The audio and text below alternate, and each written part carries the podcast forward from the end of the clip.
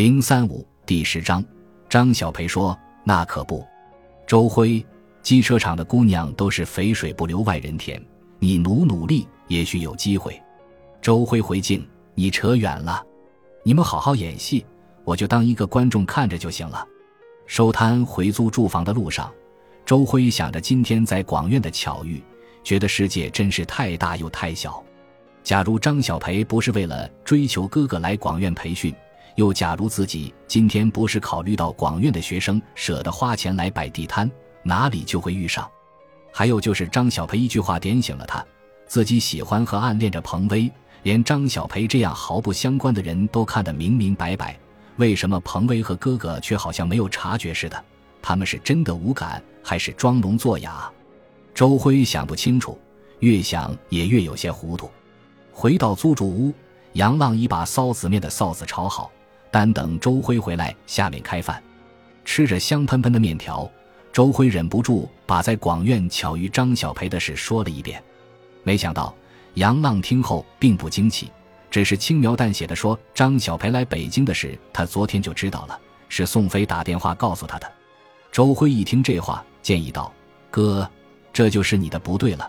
甭管你俩什么关系，人家大老远来了北京，你应该去看看人家，毕竟一个院儿长大的。”杨浪不以为然，说：“那又怎么样？机车厂子弟在北京打工的多了，我都要去看他们。”见杨浪并没有见张小培的意思，周辉便把张小培与彭威见面的事一五一十的说了，这令杨浪十分意外。张小培这种动不动就直接找上门的做法，让杨浪十分不舒服。同时，他也想不出来口无遮拦的张小培会对彭威说哪些过分的话，于是。他心中就烦乱的厉害，放下饭碗，杨浪决定马上去找张小培。经过这段时间考虑，加上张小培闹这么一出，如果与张小培真的在一起了，日子也一惊一乍的，不会轻松。于是他决定跟他说清楚两件事：一是不能伤害彭威，二是自己心底里并不爱他张小培。周辉自然不知道这些，笑吟吟的把地址告诉了杨浪。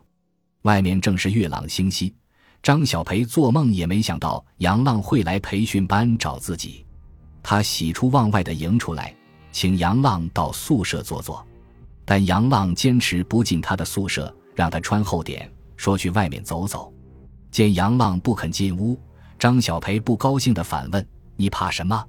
我一个姑娘家都不怕，你有什么怕的？”杨浪没有好气的说：“有话说没有。”没得说，我走了。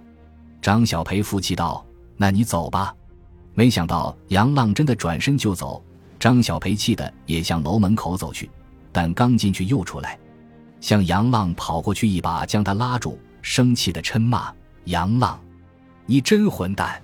杨浪冷冰冰地说：“我怎么就混蛋了？我不欠你什么吧？”张小培觉得杨浪太不近人情，大声质问：“你，你既然不喜欢我？”第一次我来北京，你怎么不拒绝我？你到底什么意思？杨浪冷冰冰地说：“张小培，你大老远的来北京看我，说实话，我心里感激，我是不好意思伤你的心，没别的意思，你别误会。”张小培强压心中的怒火，问：“你，我，我是活该？谁让我喜欢你？可人家彭威怎么你了？你为什么？你少扯彭威。”咱俩的事儿和他没关系，杨浪极不耐烦。张小培挖苦说：“那你来找我干什么？跟我再强调一遍，咱俩什么关系都没有，以后别纠缠你，别烦你，是这意思吗？”听到张小培说的挺明白，杨浪语气稍微和缓下来，说：“是的，就是这意思。张小培，我真的是挺混蛋的一个人，我不值得你对我好，值不值得不是你说了算。”是我说了算，杨浪，你可以放下彭威，但是我放不下你，不管你接受还是不接受。张小培甩下这句话，径自转身向楼门口跑去，一个人被丢在原地。杨浪看着张小培背影消失在楼门口，心乱如麻，骂了一句：“神经病！”吴志宏约大家元旦到家里聚聚，他有自己的盘算。最近他刚刚换了一套大房子。装修的十分豪华，之所以请周辉，杨浪和彭威聚餐，一方面向他们展示自己通过拼搏赢得的财富，更重要的是他要让彭威看到他的成功，打动他的芳心。在吴志宏眼里，他需要跨越的第一道障碍是杨浪。虽然杨浪现在只是土坑里的一只小蚂蚱，但是彭威心里有杨浪，他必须彻底把杨浪的形象击碎，才能俘获芳心。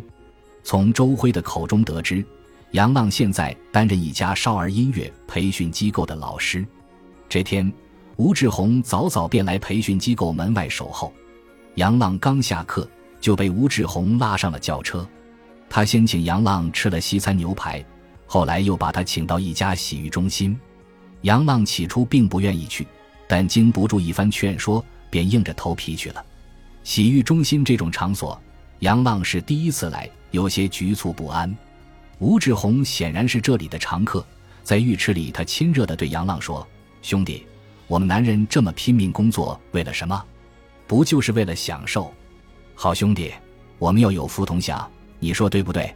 杨浪进门时看过价目表，知道这里消费挺高，心中不安，说：“吴大哥，我也帮不上你什么忙，还让你破费。”吴志宏豪气地说：“我当你是自己兄弟，需要利益交换吗？你不要有任何想法，只顾好好享受，放飞自己就好了。”年轻服务生端来一个托盘，上边放着两杯红酒，一碟干果。吴志宏端起一杯递给杨浪。吴志宏感慨地说：“人生苦短，什么崇高理想、伟大的抱负，这都可以有。最重要的是，不要忘了享受当下。来，兄弟，喝酒。”喝了一会儿，聊了一会儿，吴志宏神秘地对杨浪说：“下面的节目是压轴戏，我安排好了，你听服务生的就行。哥哥就不陪你了，咱们各自活动。”说完，就率先进了一个包间。不明就里的杨浪被服务生带进另一包间。只见一名衣着暴露的漂亮女技师推门而入，杨浪十分吃惊。女技师温柔地说：“吴先生安排的，今晚我陪你。”说着就要脱上衣。十九岁的杨浪哪里见过这个架势，吓得连话都说不出了。他慌忙穿好衣服，跳下床，在漂亮女技师异样的眼光里，拉开门冲到了大街上。此时大街上雪花飞舞，寒风凛冽。杨浪仰望着雪花飞舞的夜空，冰冷的雪片打在他热热的脸上，很快消融。他感觉眼眶湿了，仿佛是流了眼泪，心里有说不出的屈辱和愤怒。其实他并不知晓，今天他侥幸地逃过了一劫。原来，吴志宏早已收买了刚才那位漂亮的女技师，她的包中带着一台袖珍录像机，准备全程摄录他们在一起的淫乱之事。两天后，到了二十九日，这是吴志宏约大家聚餐的日子。两天来，杨浪的内心一直做着思想斗争。从洗浴事件来看，他觉得吴志宏是那里的常客，那么淫乱苟且之事肯定做了不少。在他心目中，吴志宏已不是原先那个形象高大的大哥，便不想与他再多接触。但同时，他又有些担心。如果让彭威单独赴约，他能不能应付得了？其实从本意上，彭威也不想参加这次聚餐，是吴志宏告诉他杨浪已经答应参加，他才答应的。令人意想不到的是，周辉爽约了，他说自己临时另有安排。吴志宏的房子在美丽的玉渊潭旁一个高档小区内，三室两厅，足有一百六十多平方米。彭威和杨浪如约而来，一进门。吴志宏似乎把给杨浪在洗浴中心找小姐的事忘在脑后，好像从来没有发生那件事一样。他热情地带着彭威和杨浪参观偌大的豪宅，颇具显摆地介绍着。杨浪耐着性子听着，彭威礼貌性地赞扬着。虽然杨浪能听出彭威赞扬中的客套，但心中仍不舒服。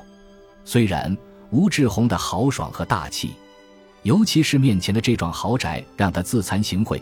特别是想到魏公村那个阴暗逼仄的地下室，包括现在与周辉挤在十平方米左右的民房里，他都觉得自己像个小丑。特别是当着自己喜欢的女孩的面，被一个比自己更为强大的男人无情的显摆和倾轧。吴志宏似乎看出了杨浪的不舒服，便让他先在客厅玩会儿 CS 电脑游戏，却让彭威到厨房帮他打下手。